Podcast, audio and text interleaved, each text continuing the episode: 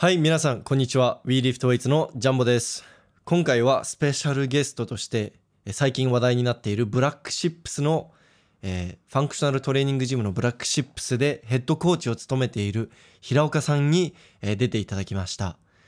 で、えーこの今回のポッドキャストですけれども後日 YouTube にも動画バージョンを投稿しますのでもし動画で見たいという方は YouTube の方で、えー、WeLiftWeights YouTube チャンネルの方で見てください。え最近 YouTube の方にもかなりコンテンツを上げているので、えもしよろしければあのそちらの方でいいねと、えチャンネル登録よろしくお願いします。では平岡さんとのポッドキャストぜひ最後まで聞いてください。ポッドキャストは重量挙げをテーマにしたニュースやトピックをお送りしています。ホストは私ジャンボです。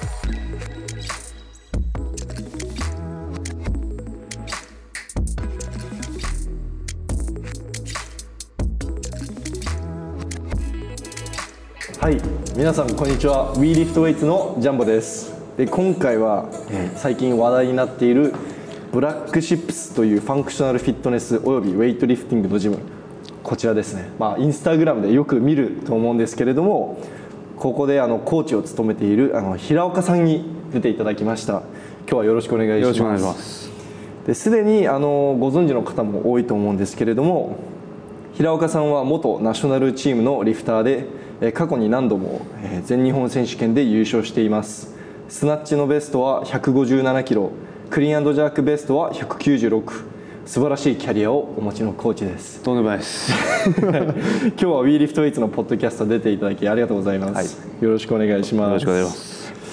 であの今回は、まあ、WeLiftWeights のポッドキャストとかインタビューで今まであのアスリートをあの多くインタビュー取材してきたんですけれども、まあ、今回はちょっと違う感じでもうコーチとしてインタビューしたいなと思っていて、まあ、もちろんナショナルの時代の話も聞きたいんですけれども、まあ、今日はそのブラックシップスでウェイトリフティングを教えているコーチとしていろいろな話を聞きたいなと思っています。はい。はい、では早速なんですけれども平岡さんってんいつ頃からあのコーチやられているんですか、えーっとコーチやってるのはパーソナルトレーナーとして最初、はい。まあ転職して、えー横浜でパーソナルトレーナー始めたのが、はい。えー7年前かな。ちょうど30になる年。あ横浜でそのパーソナルトレーナーというのはもう普通にフィットネスのパーソナルトレーナーですか？フィットネスのパーソナルトレーナー。で、はい。同時にまあ自分がその現役でやっぱちょっとまだやり残したことがあったんでオリンピック出てないんで、ああなるほど、ちょっとその完全にそこに、まあ、練習に完全にフォーカスできる環境を求めて、まあ、ちょっと出てきたっていうのもあるんだけど、はい。まあ、そこからかなコーチを務めながらで自分は常にこう練習場に身を置いてあの、まあ、暇があったらやろうかなっていう。あ、その横浜のウェイトリフティングのジムでトレーナーをやっていたってそうえーっこと詳しく言うと、まあ、パワーリフティングのジムでまあ横浜にえースクワティアっていう。あエスコああはいはい。あそこにまあ一回その、まあ、オーナーと話して、まあ、身を置かしてもらって。はいでまあそこからパーソナルもやりながら、まあ、自分の仕事をやりながあらでもうそのもう転職して1か月後ぐらいにはもうここのオーナーの佐藤さんとはい。出会って、そこから佐藤さんのとのパーソナルの付き合い。でここまで来たっていう。ちなみにじゃあエスカティエスカティアンにいた頃はもしかしてパワーリフティングも教えてたんですか？パワーリフティングは教えては学んでましたね。学んでました。でパエスカティアはまあ割とすぐにこうちょっと離れちゃったんですけど離れてでその次にあのえベンチプレスで有名な児玉さん児玉大樹さんっているんだけど、はい。その児玉大樹さんのジムあ児玉大樹さんのお弟子さんみたいな人が、まあ、一緒にこうやってて、はい。で一緒に立ち上げたジムがあって横浜に、はい。ケーズジム横浜って言って。でそこにで指導してた時はあのがっつりパワーリフティングも、まあ、ベンチメインですけど。え平岡さんがですか？やりましたやりました。えちなみにどれくらい伸ばした？んですか、えーっとね正直ベンチプレスのその正式ルールでやったやったことなくて。あ試合で試合で,、はい。で練習トレーニングではもう完全にケツ上げてちょっと反動使った感じで180までやったんだけど、はい。それを正式ルールを教わってはい。なベンチのベンチシャツとか着てあのフォームとか教わった時に古着屋でやったんですか？古着屋もやりました。ちょっと向いてなくてやめたんだけど。あ はい。で普通のノーギアで大会2つ出たかな横浜大会と、はい。あとなんかブロック大会みたいなのがあって、はい。でベンチで出てその時160かな正あ式ー。そのなあのケツあのお尻浮かないでなんか足も全部つそうついてるんですつけて。で一回胸で止めてあの合図があった後に押すっていう。で戻す時は合図ありですよね。そうそうそうそう。へえそれどれくらいやってたんですそれ、まあ、まあ練習して160キロぐらい試合で160キロかな。をやったぐらいかな。うん。でまあその時にベンチのあの技術とか、はい。えー、と教えてもらった時にすごい、まあ、ウェイトリフティにちょっとつながるようなこともはい発見もあったので、まあ、ベンチでベンチで、まあ、それもプラスにしつつ。えちなみにどどういうベンチのどういったところがつながります、ベンチプレスの主な目的ってやっぱ大胸筋とやっぱ肩三頭筋みたいなこう鍛えると。はい。いうところだと思うんですけど僕はもう本当にブリッジになんていうヒントを得て。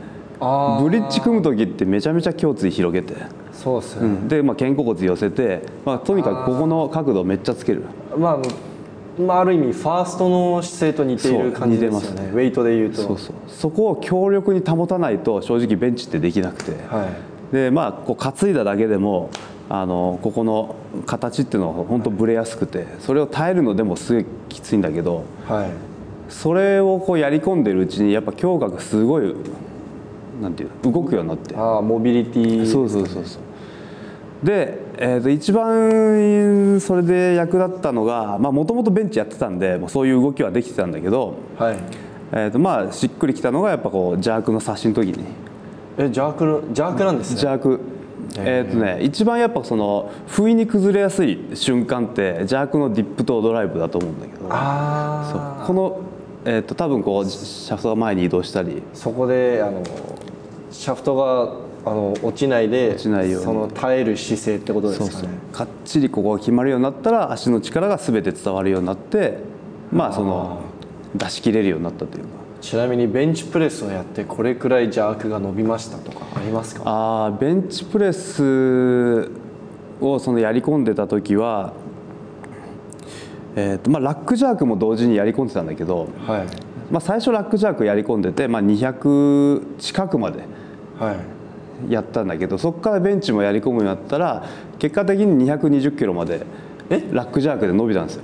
えラックジャーク220でラッきてクジャーク220できてる。220いやえすごくないですか、で、えー、と220見た人はいないんだけど215を見た人はいて、ああ承認が。承認が。で215まではそのナショナルトレーニングセンターでやって。えーちなみに当時のナショナルだったら僕でも分かる人ってあーいます？太田和臣とか。はい。太田太田和臣。えっとあの長級の。そうそうロロンドンはい。で唯一オリンピック出た、彼とやっぱりトレーニングパートナーで一緒にやってたんで。あーえ94キロ級ですよね。94キロ級。94キロ級で220って。まあでも。いなくないですか？うーんラックジャークだけだったらまあ一番かなっていう感じ、あちょっと今のすごいびっくりです。でも、はい。やっぱイリアが233やってるのであまあでも、まあイイリア・イリンはなんでまあまあまあね、はいまあね、はい。そうそうそう。まあでもその当時やっぱ世界目標にしてあ結構その負けたくないじゃないですか。日本ってまあああの当時当時の記録だったら結構や,、やばいですよね。そう。みんな90なんか85キロ級で220225とかやってた時代だからちょっとね、差はすごいあったんだけど、なんか一つでもこうちょっと近づけたらなと思って自分の得意のジャークをちょっと磨いて。いやなんかウェイトリフターの方にしてはすごい胸筋あるなって前から思ってて そう。いう過去があったんですね、そうっすね。えじゃあそのベンチプレスやり込んでたじそのパワーリフティングをうん。まあ、ベンチプレスだけです、ね、ベンチプレスをやり込んでた時期はどれくらい前になるんですかじゃあ。えー、っとどうだろうな来たのが7年前ぐらいでこっちに、はい。でそのまあ12年前ぐらい、はい。静岡で、えー仕事しながらトレーニングしてる時は結構ベンチプレスやってて年齢にしたらやっぱ278ぐらいうん。の時は結構やり込んでましたね、ままま278でも全然結構ウェイトの記録も伸びてたんですね、じゃあ。ちょっとずつね。へちょっとずつ伸びてて。そうそうそうだいぶ話がそれてしまってやっぱりナショナルの頃の話がちょっと面白いので、うん。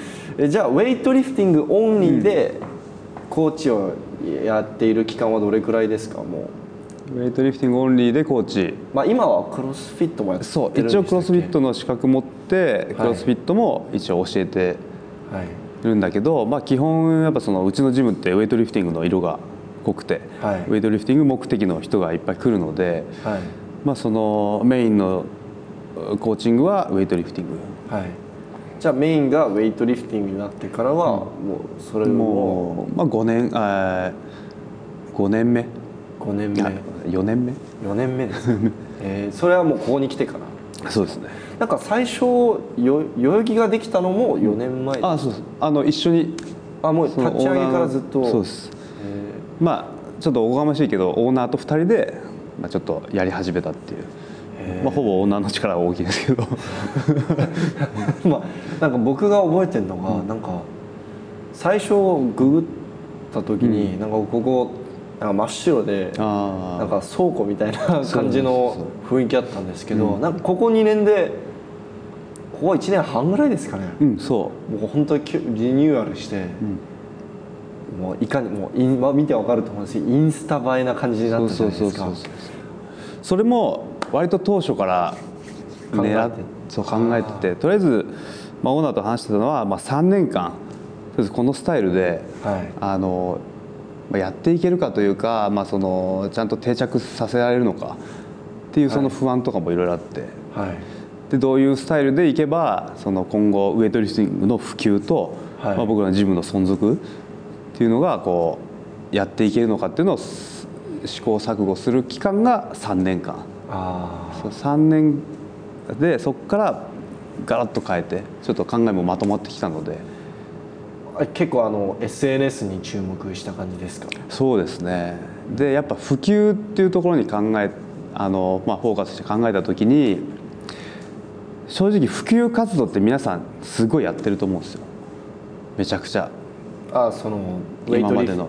ーそうそうウェイトリフターの指導者の方とか、まあ、はい。各あの自治体のあのなんですかねウェイト協会の方とか多分地元に密着したような形で普及をすごい盛り上げたいとすごい思ってると思うんですよ。大義っていうかはみんな持ってると思うんですねでまあえっ、とコーチとか指導者やってる人はい。って、まあ、先生がメインなんだけど正直コーチング指導先生に勝てる人はいないと思う僕ら含めて。はい。僕なんてもう全然足元にも及ばないぐらいのコーチっていうのは部活の先生とかってことですか？そう指導者として、はい。うん、でコーチの理論としてとか。その、まあ、大学とか高校とか、まあ、あとはそのナショナルナショナルの。の監督とかのことですよね。そうそうそうそう。っていうコーチに、えーまあ、対抗しようとも思わないし本当にすごい人たちのなので学校の先生っていうのは。はい。なのでそのでもなかなか広まらない。そうですね。はい。で、まあ、多分そのなんだろうな。ウェイトリフティングのが必要だよっていう。その他のスポーツのパフォーマンスに対しても健康に対してもウェイトリフティングがあのすごいいい要素をいっぱい持ってるっていうのはすごい歌ってきてると思うんだけど。はい。ただやっぱちょっとそれはみんな分かってるかなっていう。でもなんで増えないんだろうなっていうところで僕らはちょっとえーそのさらにライト層本当になんていうのかな。とにかくややり始めるきっかけとして必要だからとか効果があるからとかじゃなくて、はい。もう単純にもうかっこいいからとか、はい。もう見た目派手だし。まあそのいどれそのやらせたいっていうきややりたいっていうあの気持ちにさせることですよね。そうですね、はい。それがやっぱもう単純に見た目だったりもするし、はい。まあそのスター選手がいるからとか、はい。好きな選手いるからっていうところだと思ったので、はい。うん、もうウェイトリフティングがすごいすごいうスポーツっていうのはもうみんな分かってるんだけどいやみんな知らないんだっ 知らないってていうところも大きいと思います。それもはい確かに、うん。そのなんかウェイトリフティングやってるっていうと、うん。なんかあベンチプレスとか よく言われる。よく言われる。あベンチプレスパワーリパワーリフティングなの？ってなんか聞かれるじゃないですか。ベンチいくらみたいな。そうそうそうなんです。さ、ちょちょちょこっちこっちっつって。こっち？あたたまにテレビで見るやつって。オリンピックでやってるやつっていうと割とそうですね。分かるんだけどね。あのみんなみんななんとなくテレビで見たことあるかなぐらいの認識だと思うんで。そうなんですよでそれも、まあ、普及につながんないはい。なんかそう敷居が高くなっちゃってるというか、はい。うん、みんななんていうのかなこう触れることがない種目なのでスポーツなので。でここ本当数年で、まあ、クロスフィットの力も大きいんですけれども、だいぶ日本でも広がってきたかなと思うんですけれども、実際にそれは実感できてますか？平岡さんは。実際実感してますね。その広がり方としてはちょっとそのやっぱダイエットとか、はい。ボディメイクよりで、えー、とクロスフィットっていう名前がこう広がってるんだけど、はい。でも実際その間口としてはすごいライトな感じ。もう簡単にできるし、はい。で入っちゃえばスナッチとかやらされるし、はい。うん。そこで初めてこうウェイトリフティングの存在っていうのがまあもう知ってもらえるんだけどやっぱその間口がすごい広くなった。入りやすくなったっていうのはすんごい革命的。はい。うん、今までもなんか先生たち頑張っても全然やってくんないみたいな、あうん。感じだったんだけど普通に OL さんがスナッチしてるのを見てうわって。ああやっぱり斬新ですよね。やっぱそう。やっぱクロスフィットから入れば結構こういう人でも、あやってくれるんだっていう。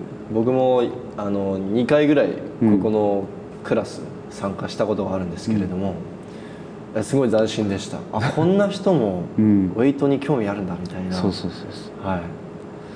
なんか結構ブラックシップスだと外国の方も多いイうん。メージがあるんですけど、うん。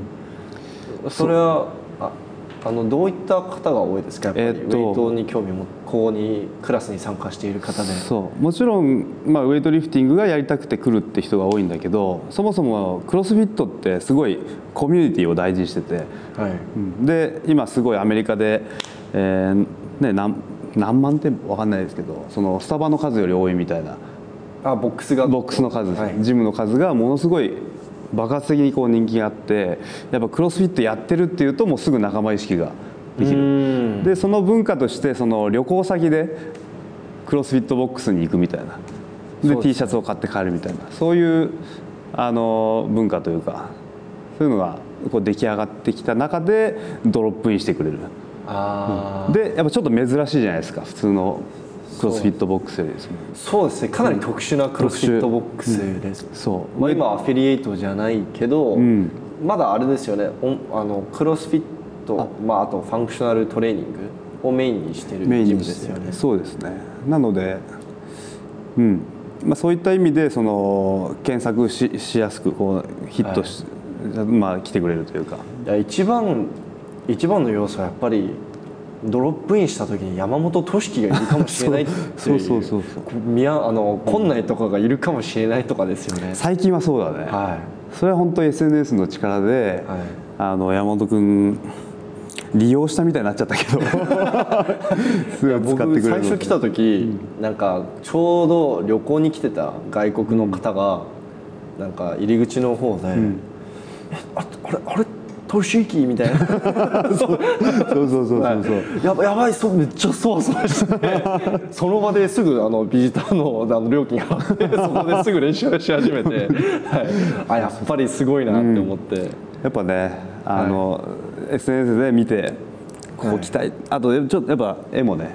そうですね、まあ、のインスタ映えですもんね。インスタ映えやっぱそういう時代だし、そうですね、うんすごいあまあまあ、うん。見た目だけじゃなくて実際に設備も多分ウェイトのそのしなんか学校以外での以外で。そのジムでうん。こんだけ揃ってるウェイト専用のあのシャフトとかプラットフォームとか、こんなにこんだけ揃ってるジムっていないので、そうですね、はい。うん。まあ、その辺もオーナーと話して、まあ、そもそも僕がやるのでコーチとしてやるのではい。もう完璧にウェイトリフティングできる状態じゃないともう意味ないし、まあ、色が出ないし、うん、そのビジネスとして生き残るためにもあの逆にこういうふうに差別化差別化して、はい。うん、っていうところで、まあ、ここまでちょっとこう来たかなっていう。あじゃああのウェイ今ブラックシップスではその、まあ、さっきメインウェイトリフティングって言ってたんです、それ以外にはクロスフィットと最近は体操も教えてるんですか？ああそうですね。クロスフィットの、まあ、要要素構成している要素としては、えっとジムナスティックスの要素がすごい多くて、やっぱ鉄棒で懸垂したりマッスルアップしたり。あとリンリング使ったものとか。グそうですね。リングマッスルアップとかちょっと派手な動き、はい、うん。だけどまあその体の反動を使ってあの、はい。トレーニングするっていう結構、まあ、それもファンクショナルな感じトレーニング。逆立ちとかも逆立ちもしますね。逆立ちして腕立て腕立てとか。そうそうそうそう。ハンドスタンドウォークとかですよね。そうそうそう。いやーあれできないです、はい。まあ、その人間のね、まあしはい。い、くつかある身体能力はい、操作能力を、まあ、全て鍛えるっていうコンセプトなので。ちなみに体操やられてたんですか？体操は小、えー、と幼稚園の頃から小学3年ぐらいまでやってて小学校1年の時バク転できたんですよ。え？結構周りの人もみんなでできてたんで、まあそれ普通だったんですけど。へえその普通の床でですか？そのなんかあるじゃないですか？体操練習する場所ああ普通の床で。もう普通に。普通の床で。で最終的には、えっと、僕アクロバットっていう種目やってたんで、はい。そのなんで四角いマットじゃなくてその一本の長いマットの上であーあーはいはい。のその上で回転したりとか。大技を一発やるみたいな。あそういう体操で、はい。それで一応その床で、まあ、ムーンサルトぐらいまでやって。ーえめちゃくちゃアスリートじゃないですかめちゃめちゃちっちゃい頃から。いやでもめっちゃ太ってたんですよ。なぜかできた。そう、なぜか太ってたけどできたっていうあ感じでまあその体を動かすことに対してはすごい、まあ、そこですごい養われたー結構ベースがそこでかできた。んじゃないベースがそこがもう今思ってもそれでやっててよかったな。やらせてもらっててよかったなっていう。でその経験を今も、まあ、体操を教えてる時に生かせるってそうで感じですすね。かね。まあ、僕も教えてるんですけど、まあ、他にがっつり大学まで体操やって、まあ、世界大会とか出てはい。るコーチもここで教えて教えてるので、まあ、僕はちょっと細かい指導はもうそっちのコーチうん。大輝コーチ。でちょっとしたあのサポート。かそうサポートもしくはちょっと簡単な動きとかは僕が教えたりします。えバク転どどどうすればいいんですかバク転社会人。終わった後にバク転とかやってみたいああやってみたいよねまあ首の骨折るか成功するかぐらいの感じで。保留。保留にしておき恐怖心だけだから。へえ、えその体操と元体操選手のウェイトリフターかなり比率でいうと多いイメージがあるんですけれども、こう体操からウェイトにつながるものってなんかどういった要素が大きいんですかあー僕が今実感してるのはやっぱそのバランス感もうもちろんこう体を使う感覚っていうのすごい優れてて、まあ、教えてもらったら多分すぐできると思う。で見て動きを真似するっていうのもすごいうまいし、そういった点ではもうなんかとりあえず習得がすごい早いと思う。ねああもう体の使い方がもう使いまい方、っていううんなんかイメージできるというか見て。うん。とあとやっぱバランスもとにかく上にシャフトを放り投げて頭上でパンって押さえた時に微動だにしないようなバランス感覚っていうのはすごいあってまあ、日常生活で上でこう手を挙げて重いのを支えることなんて全くないので正直社会人から始めた人ってそこがもうめちゃくちゃ不安定でそうですね。みんなブルしい。ブルに震えますもんブルブルに触れてでそこで結構何ヶ月もかかったり。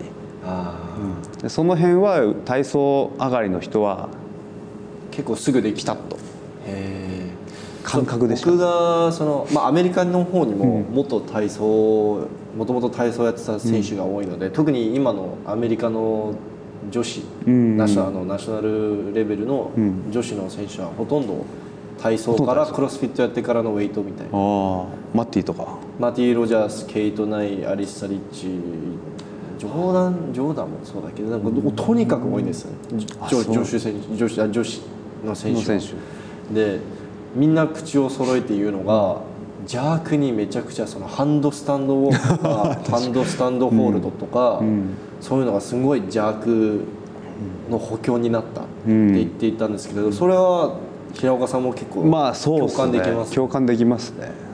さっき言ったようにやっぱ頭上で抑える時のバランス感覚がものすごい、えーっともう簡単というかはい。なんでそんな震えてんのぐらいの感じ。いやいやもう失礼なんだけど。そうまあでも本当に僕も最初ウェイト始めた僕もあの社会人になってから始めた人間なんで、最初なんかこうしかもあの頭上じゃなくてああの首のそのじゃ頭より後ろに行くじゃないですかシャフトが、まあ、その柔軟性が問題なければ、うん。怖くて怖くて確かに。これ落としたら俺死ぬんじゃねっていう恐怖が、うん。それって僕が初めてあの逆立ちを、うん。あのまあ、失敗したんですけど、まあ、逆立ちをやろうとした時にも似たような恐怖感があって、うん。確かにこれ乗り越えられたら邪悪も邪悪とかをあのオーバーヘッド系のやつ安定しそうだなって思って、そうそう。その辺のなんか見えないところで抑えるとか。はい。でそれはやっぱ体操もそうだし見えないところで、まあ見えないわけじゃないですけど自分の体が今どうなってるか分かんない状況で、まあ、くるって回ったりで床から離れてまたそこに着地したりっていうのはなんか空間認識能力というか、はい。そこがすごい。いやそんな一日着地するところも見ないじゃないですか テレビとか足今こことか。そのやっぱり筋トレ上がりの人僕とかはもうずっと鏡でうっ 見ながらやってん。でそうな見えない恐怖心がやばいんですよ。そうそうだよね、はい。うん、そう。その辺がかなり自然にこうできるところがもうかなりなんていうのもう一歩二歩も先先に行ける？えじゃあそのウェイトリフターが補強として体操の動きをちょっと取り入れたいっていう時に一番おすすめするエクササイズ何個かありますか？体操のエクササイズ。体操のエクササイズ。あもちろんやっぱ逆立ちがはい。一番かなと思う、逆立ち。逆立ち、でもまあ正直なんだろうな逆立ちってみんなできない？うんできないんですけど、その壁にうん、あの足当ててやるなんなんて言うんでしたっけ？とと倒立でした倒立？倒立？倒立ぐらいなら結構できる人いると思うんですけど、倒立はどうですか？じゃうん。あ微妙ですか？微妙っすね。そのウェイトリフティングが先ではい。で体操は後からっていうのははい。まあそのあくまでももちろんメインは邪悪は邪悪でセット組んで練習するけどその筋トレとか補強の一環としてやるとしたら倒立逆立ちってまあそうですね。倒立が一番いいかな。その自分うん。倒立かな倒立倒立で特にあの壁から離れて、もうその、自分で立てるようにするまでちゃんとやってほしいかなと。壁に寄りかかってた状態ってまあその壁の方にじあのただ倒れてるだけで、はい。実際あの軸がどこにあるかとかここで安定するこう伸ばあ肘肩はめ込んでで、えーとまあ、手のひらのはいあの一番圧力かかってるところをかんどこで感じるかとか、うん。その軸をとにかくこう感じた時にどこでピタッと止まれたとかそういうのが分かるとあの邪悪でも、うん役立つかなとは思います。頑張ってみます。僕も頑張ってみます、はい。うんまあ、でもウェイトリフティングはもう正直、まあ、そこはもう要素としては本当少ないと。別に。あまあその倒立とか逆立ちができないからといって邪悪が下手にな下手というわけではないってことですではないですね、わかりました、はい。えーっとちちなみに、まあ、ちなみにっていうか平岡さんがまあもう4年間もうウェイトメインで教えてると思うんですけれどもじゃあ今まででこう見てきて、特にこういうジムで教えてると、ん。学生さんじゃなくて、もう普通に社会人になってから、まあ、30代とか40代でウェイト始める人とかもいっぱい教える機会があると思うんですけれども一番こうどういったところが難しいですかね、あはい。コーチとして。あなるほど。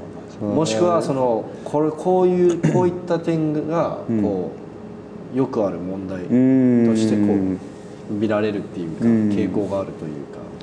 まず、まあ、年齢問わず、まあ、柔軟性の確保っていうのが、まあ、そこをまずチェックしますね、まあ、当たり前ですけど。はい。で、まあ、柔軟性なかった時にあのそこを確保するためにやっぱかなりの年月かかるししてしまう人もいるし、はい。正直あの毎日ちゃんと家でやれば、まあ、はい。もう1か月ぐらいでちゃんとした形にはなると思うんですけど、はい。社会人い忙しいのでそうですね。クラスに出た時しかストレッチやんないとか、はい。そういう人が結構多くて、まあ、そこを、まあ、なんていうんですかね口を酸っぱくというかしつこいようだけどここはここまでいかないとできないんですよっていうのを、まあ、言い続けるんですけどやっぱちょっとふてくされたり、あそこで諦める人とか 結構いますね。あえできないよってあうんまあひもう肘も上がんないよ。分かんないよ。もちろんこうコーチとしても何とかしてあげたいんだけど、はい。ちょっとこううまくできないあれも不甲斐なさもあるんだけど、はい。まあ、その辺ちょっとすごい一番頑張ってほしいかなっていう感じで社会人として。ああいや、うん。あはいどうぞ。あとはもうなんか、えー、ともちろんできる人もいてで、はい。さらにバックボーンですごいスポーツやってて、もう結構動きの習得も早い。うん逆でもあれあれ結構逆に最初から柔軟性ある人の方が珍しいですよ、珍しいですね。で女性なんかはもう結構やりやすいですね。あじょあそう、まあ、女性は結構柔らかい柔らかい。ですもんね、なんかフォームを作る上ではもう女性の方がやっぱ先にできてしまう。じゃあ男性の方はその柔軟性がよく問題うんだとして女性の場合はどういったところが女性の場合はやっぱその、えーウェイトリフティングやる上ではやっぱそのなんていうのかな。筋力そもそも筋力アップしないとできない動きっていうのがウェイトリフティングってあると思うんだけど、まあそもうそもそもシャフト自体がきついっていうケそうきつい。ースが多いですよ、うん、もうどうしてもちょっと前かがみで構えたり。うーん。その姿勢を支える筋肉がない筋肉がない。あとちょっとやっぱ広背筋が弱くてなんか引きつけられないとか胸張れない何もなければ持ってなければできるけどはい。シャフト持っちゃうと全然崩れちゃって。あと足の筋肉がやっぱあんまりまあ強くなくて上に伸びれないみたいな。そこですごい時間かかりますね。もうそういった女性の方にはどういったどういうふうに指導されるんですか？うんまあとりあえずフォーム作りもそうなんだけど、まあ、並行してもう完全にもうベースアップあもう基礎体基礎。筋力。基礎筋力。でそこをアップするためにクロスフィットちょっと頑張りましょうみたいな。ああ、なるほど。うまくこうクラスで。ここで全部できますもんね。そうそうそうそう、はいウェイトリフティングのフォームばっかりやっててもあのうまくはなるけどそもそも強くならないので。そうですね。そうそう。でウェイトリフティングってそもそもやっぱ数字を上げていく種目あのスポーツなのであのあんまりうまいって僕は関係ないと思ってて、あそうなんですか。うん。まあ、うまい人もいるけど。あまあ技術も大事ですけど、結局ストレングス系のスポーツだからどっちかというと強い人が、そのまあ最後にはそう、まあ、評価。一番こうアドバンテージがあるっていうか。そう。そうはい。そうそう、結局どんなにスナッチうまくてもバックスクワット200ぐらいじゃ世界に挑めないですもんね。認めない、そうね、はい。そうそう。あそのもちろんあの80キロ以上とか90キロ以上で、うん。はい。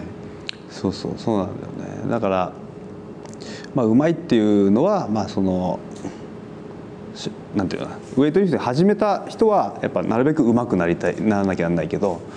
うん。まあ、同時に本当に強くならなきゃなんないので、まあ、その辺女性とかはなかなか、じゃあもうテクニック系の練習と、もう体作りの練習も完全に分ける感じですか分けてやってる感じですね。ああ、なるほ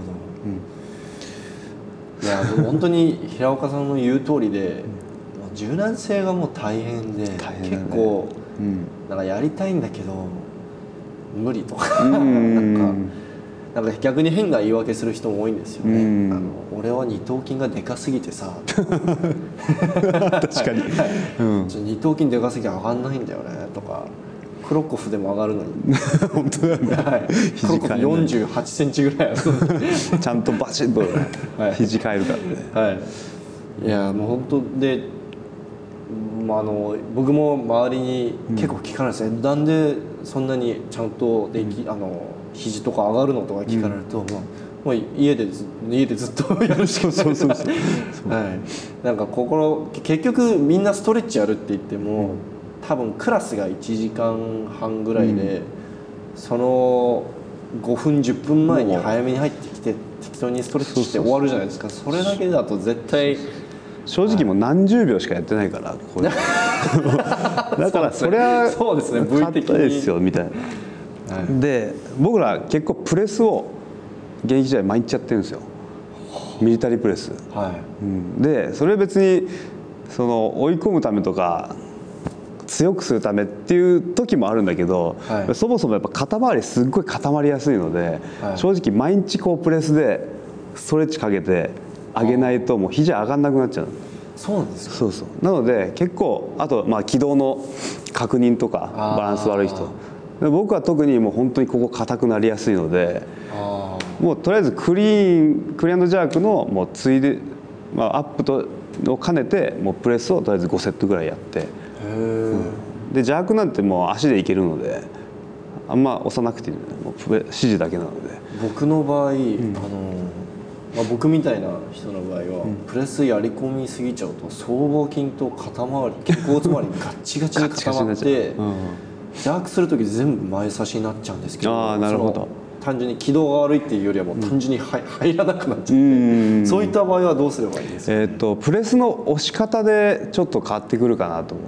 うん。例えばそのやっぱプレスを鍛えたい場合押しやすい角度ってやっぱ肘下がって上に押す。はい。こっちの方が完全に押しやすいんだけど、はい。そうじゃなくてちょっと肘上げてあこの状態から押してみるとかーあーもう三頭筋の方に頼ってる頼って。でまあもう本当うん。あー。角度でもこれやっぱ、えー、とトレーニングとしてはそんなに効果ないと思う。効果というか。扱える重量自体もあんまりですよね。軽くなっちゃうんだけどやっぱストレッチは相当かかるし。で下ろす時にもしっかり肘上げて下ろすことでプレスの強化っていうよりはもう邪悪につなげるプレスみたいな。あー。で肘上がっとけばそもそもシャフトもずれないししっかりえーとまっすぐ上がるので。あまあ本当に荷重ストレッチみたいな。そうそうそうそうそう。やってみます。やってみましょう、そうなんですね、うん、まあなんか言い方次第だけどね。あそうです。言い方次第だしアプローチの仕方いろいろあるんだけど、うん。まあ、ストレッチは常にやっとかないとっていう。ここのブラックシップスでの教え方とかウェイトの教え方はもう全部平岡さんがメインでこう考えていやえーっとまあ今までは僕一人だったんで、はい。まあ、僕のリフティングをまあやってもらってたんですけどはい。今はもうちょっと外部コーチでゲストコーチみたいなのいっぱいいますよね。そう。まあ。今か、まあ、過去にナショナルで活躍した選手が、まあ、トレーナーとしてこはい。うあの活動している。はい。でこれからちょっとそれであのしっかりこうコーチングをはいやってあのちょっとこう仕事にしたいっていう人が、はい。のが何人かいてで声かけて今やってもらってて。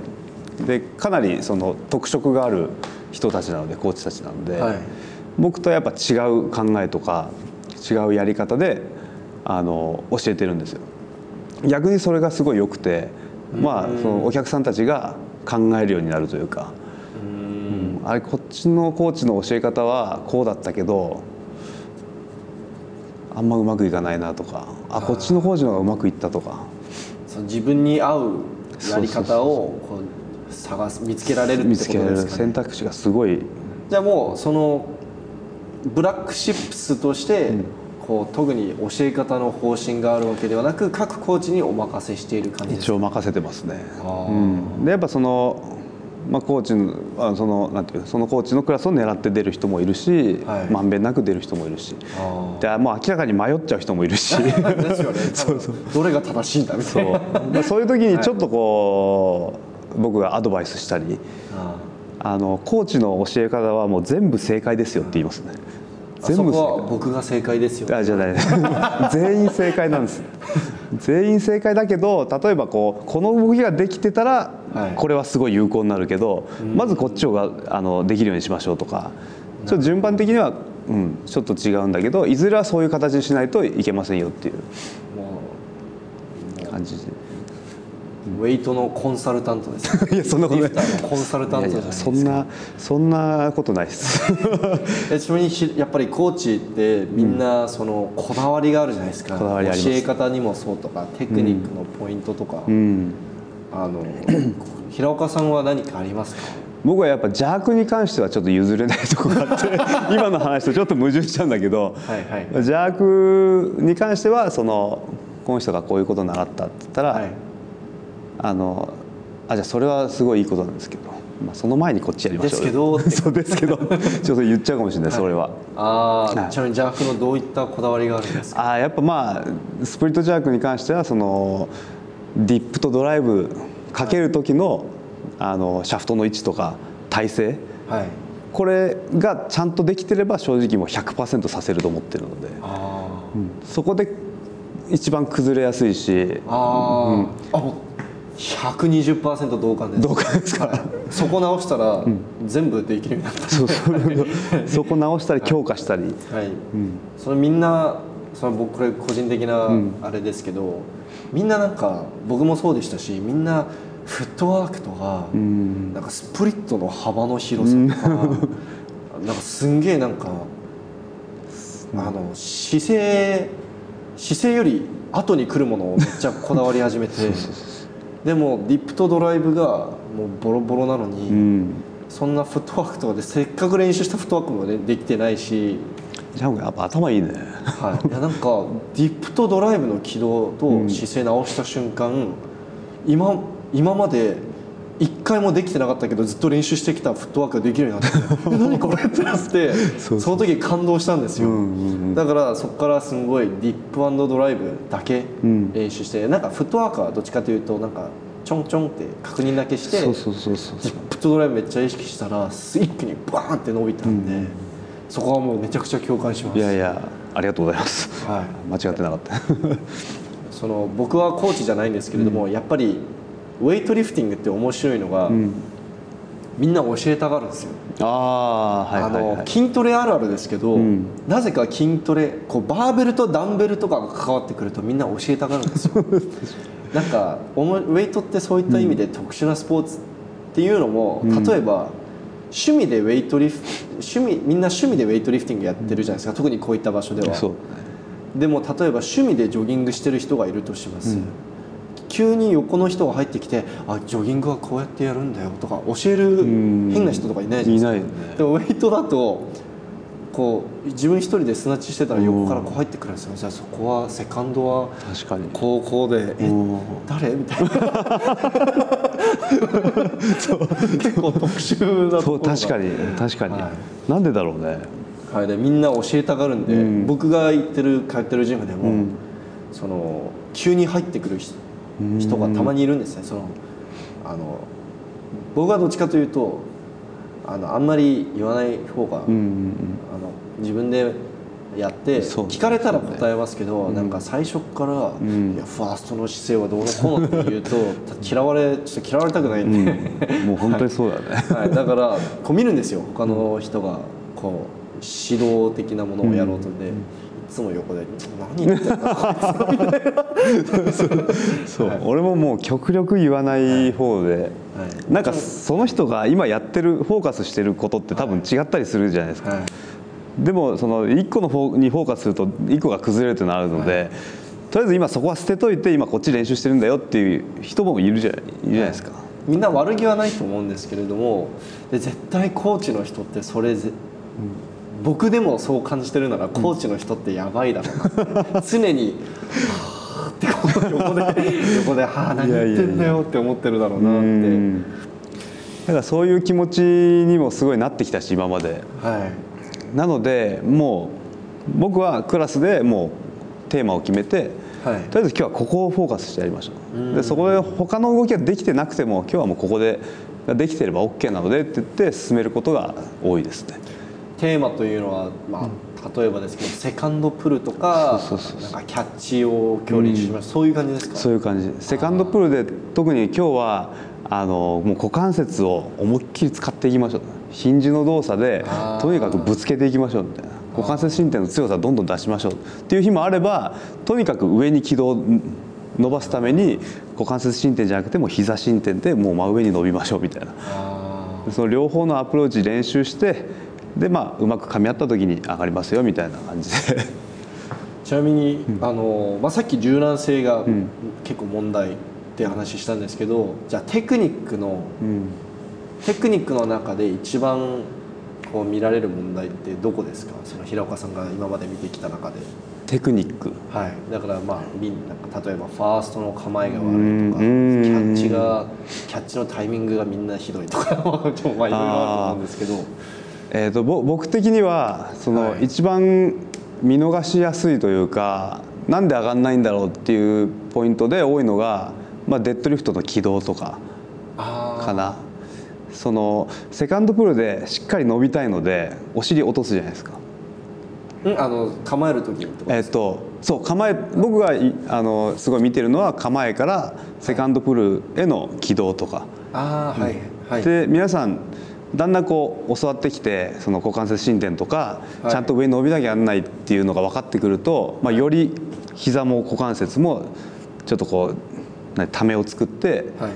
セカンドプルに持っていきたいっていう。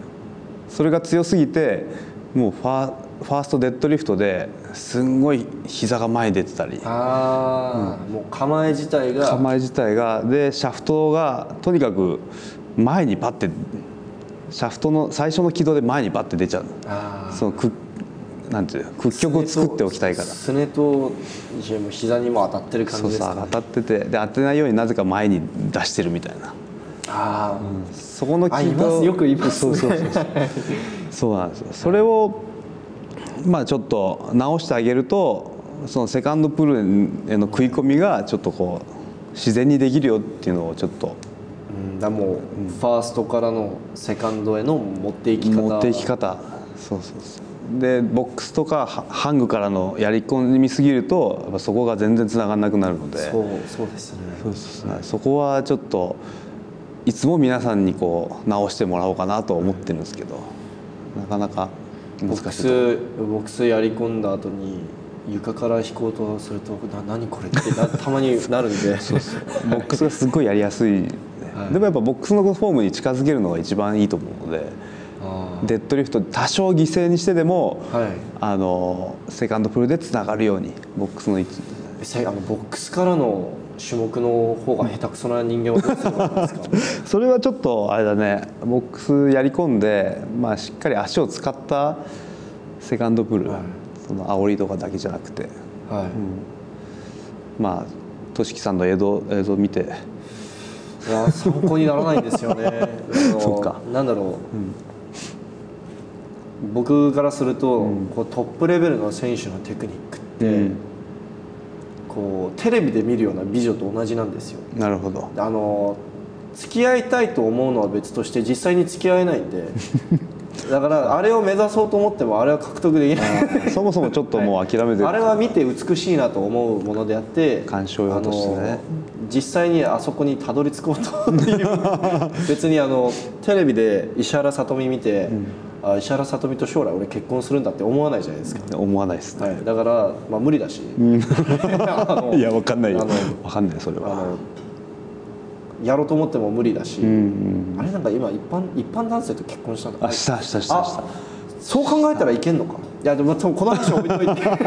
まあ一般的にねその普通は無理だ一般的によね。はやっぱり石原さとみとか、あの水原希子とか見て俺は将来あの人たちと結婚するんだって思わないじゃないですか。もうそれと同じで、ルーシャオ・ジュンとかあのとしき先輩のフォームを見て、俺はあそこにたどり着くんだって思ってないんで、んなんか逆にあんまり参考に参考になるね確かに。体型も結構違う、特殊な人が多いじゃないですかウェイトリフティングって、そう。だからなんかまず真似するなら練習量だよね。そうテクニックとかじゃなくても練習量とかはい。を真似しないとまあまあ近づけないかなっていう。そこは確かに。うん。なのでウェイトリフターのトップ選手のセミナーとかもちょっとあんまいあまあ出たことないですけど、はい。どういうことを教えてるのか分かんないですけどその人の経験値をもとに喋ってんならあんまり参考できないなっていう感じ。なんか僕クロコフディミ先ほど話に出てきたディミトリー・クロコフのセミナーに1回出たことがあるんですけれども、僕はどっちかというと今まで結構練習してきて自分で自分なりにあの英語の文献とか記事とかかなり勉強してからセミナーに行ったんで大丈夫だとは思うんですけど、もしかもしあれがウェイト今までやったことあんまなくてあれが最初のセミナーだったら、せその最初の専門的知識知識。取り入れる専門的知識だったらやべえなと思って。それやっぱりトップレベルの人は何言ってるか分かんないんでこれ山本さんもインタビューで言ってたんですけどトップレベルの人たちみんな何言ってるかちょっとよく分かんないんですよね。なんか感覚の話とかになってきて。そうね。でクロッコフさんは痛くてもいいから恥骨にとりあえずぶつけろって言ってたんで え？嘘でしょって思って僕ちょっと最初ショックで、はい、手首が痛かったら巻けばいいんだみたいななんか結構かなりあの怪我すんじゃね？みたいな話をしてたんで、ねね。はい、だから逆にちょっと何言ってるか分かんなかったです、はい。うん、でまあまあその確かに。でもね言ってることも僕の立場としてはすごいわかるね。まあ恥骨のね恥骨もい痛いぐらい股関節神経しっかりやるまでちょっとやり込めっていうのはわかるんだけど、そこまで説明してくれればいいんですけどととりあえず恥骨に当てるしか言わない。んで、はい。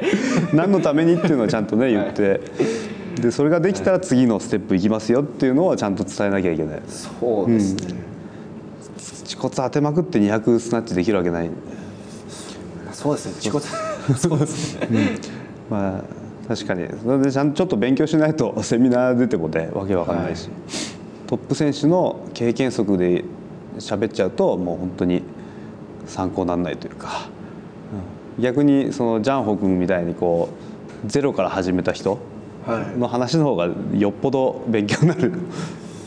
そうですね。ぼ僕らの勉強にもなる。し凡人なりのその考え方が伝わるのかもしれないですね、そう。すごい確かにそのオープンしてからここまでやっぱ最初はちょっと経験則でこう言ってたんではい。すごいその伝わらない部分とかはい。あって、そこはここのここ最近でその初心者の方の、えー始め方というかはい。進み方っていうのがだんだんだんコーチとしてはもう分かってきたっていう感じ、うんやっぱり最初はそこは結構苦労した感じ結構苦労しましたね。結構。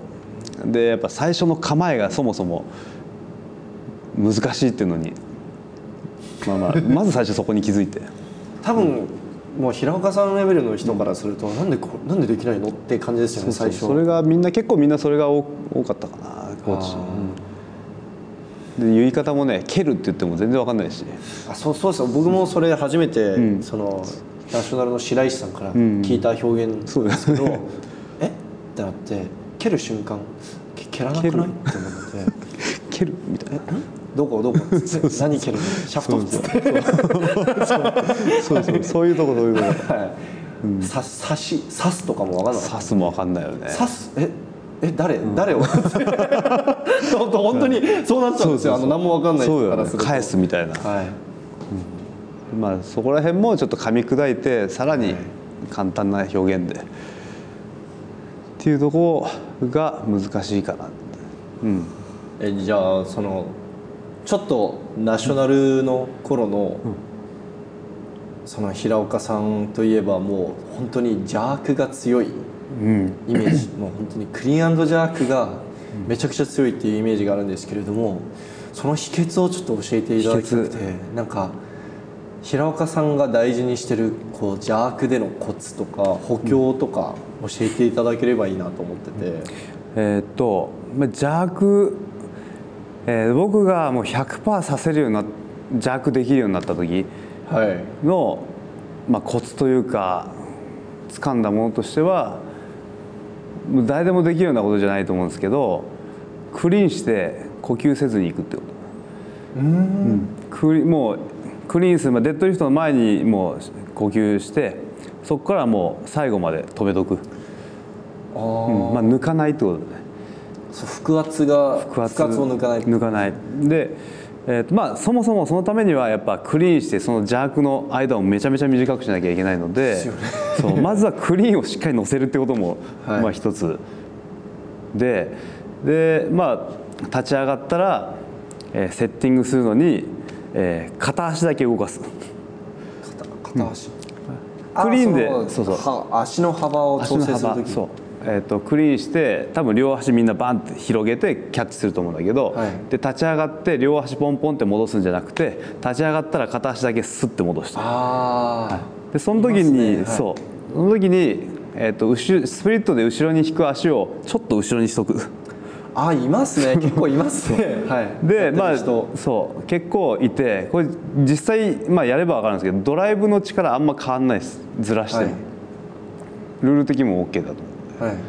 ただあの足の出し方がだいぶ速くなるのではい。あのそこはちょっと実践してみてもすぐにできることかなと思いますね。リリア・バレンティンとかまさにそうです。ああそうかもしれない。スペインの,、うん、あの片足だけちょんって戻してそうそうそうそうそう。よく見るとこうなってるんですよね。足が。あまさにもうその通りですね、あで、まあ、クリーンして、まあ、そのちょんとこう横に移動させて、えーまあ、息をしないんだけどまあやっぱ息すると胸がぐーっと落ちちゃうのででまたこう入れ直すの大変なので、うん、フロントスクワットで立ってきた状態のこの固め方。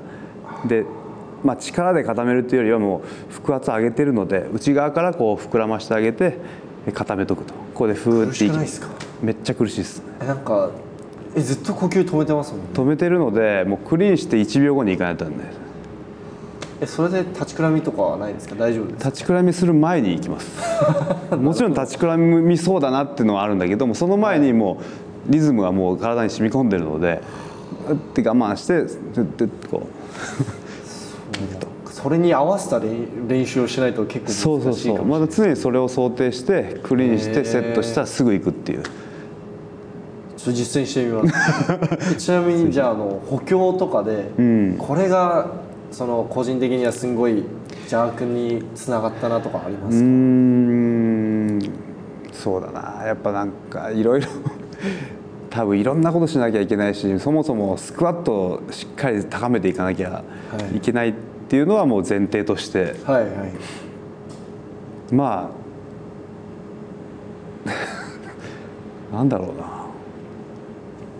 なんかみんな結構補強のうん。こう選び方がん。ちょっと選手によって変わると思うんでなんか、そういえばこれ俺必ずやり込んでたなとかなんかそれぐらいのもので大丈夫です、なるほどはい、もしあれば。えっ、とそうですね。基本的に、えー、と広背筋をめちゃくちゃやってましたね。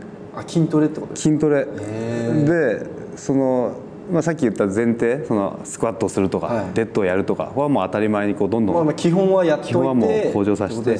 で補強として一番あの必要なのは、まあ、広背筋とか、えーまあ、大円筋とか、まあ、この上の方の筋肉とかは結構やってました。やっぱワイドで後ろで懸垂したりとか弁当バローをめちゃくちゃやり込んだりとか。で広背筋があればなんかあの姿勢の維持っていうのは結構しやすい。ひ広げやすいです広げやいすいし、はい。うんで骨盤も結構その、うんそれに関係して前傾しやすいしい維持しやすいので広背筋は結構やったかな。なるほど、筋トレも頑張りますじゃあ筋トレも。僕筋トレも頑張らないといけないですね。ぜひ絶対面倒くさが広背筋使える。筋トレは。そうそうそう。クイックリフト大好きな人間って大体嫌がるんで、そうそうそう、はい。あとテクニックに走りすぎないことだよねやっぱ。わかりました。こだわんなくていいよっていう感じ。ああ、そうですね、うん。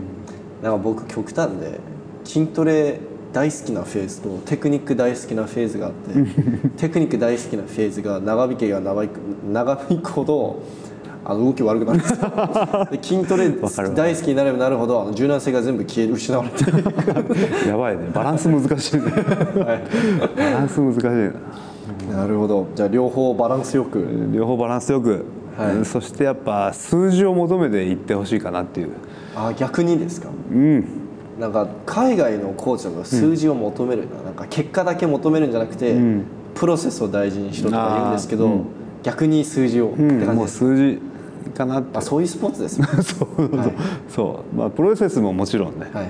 それはそこはちょっとコーチに導いてもらって、はいうんまあ、そのやりすぎてたら止めてもらうとかもそれも必要だけど、まあ、基本はあのなんていう自分のスタンス心構えとしてはやっぱちょっとはい。記録にっていう。じゃあ、えっと、もうそろそろ時間なんで、はい。えっと、締めたいと思うんですけど、これからウェイトリフティングを始めたいと思っている、まあ、学生さんだろうが社会人の方だろうが、あの皆さんに対して、ん。そのアドバイスとかアドバイス。メッセージとかありますか？そうなんかえー、とちょっと今までのイメージだとやっぱそのウェイトリフティングの難しさとか、はい。えー、とへ悪いように言うとやっぱ地味さとかすごいはい。前面に出てあとイメージ、はい。やってる人のイメージとかはい。がすごい前面に出てちょっとその足を踏み入れにくいんだけど一応僕らのやってるこのブラックシップスがやってるウェイトリフティングとしては正直その僕らもサービス業だと思ってるのでコーチじゃなまあコーチだけどはい。その指導者としてはもう先生がもう一番。はい。僕らとしてはもうサービスとしてえーウェイトリフティング楽しいよっていうのをすごい提供するので今後そのウェイトリフティングこれが広まってきたらあのーまあ入りやすくもなるしすごい楽しいものっていうのをあのー伝えていけるの用途頑張ってるので、まあぜひまず足を運んでもらって、はい。うん。で今のウェイトリフターみんなかっこいいやつ、ね、ばっかだし、はい。ややればわかるけど本当に結構スカッとして気分的にも精神衛生上にも結構あのいいと思うのであのまずは入りにくさはとりあえず僕らも取り払うのではい。もうどんどんとりあえずやってみとりあえずやってみてくださいと。難しくないしダサくもないし地味でもない、はい。もう本当に面白いものなので。いやなんならかっこよくて派手なものだと僕は認識してるぐらいなんで。いやもう本当その通りはいだと思います、い。や素晴らしいメッセージです、えとんでもないです。えじゃああのちなみに平岡さん今パーソナルとかもやってるんですか？パーソナルもちょっとクラスの枠がすごいあるので、はい。まあ時間的にちょっと限りあるんですけど、まあ、早めに言ってもらえばやってるので。ウェイトリフティングを学ぶなら平岡さんに今すぐパーソナル申し込んでください。よろしくお願いします、はい。じゃあ今日本当にありがとうございました。ありがとうございました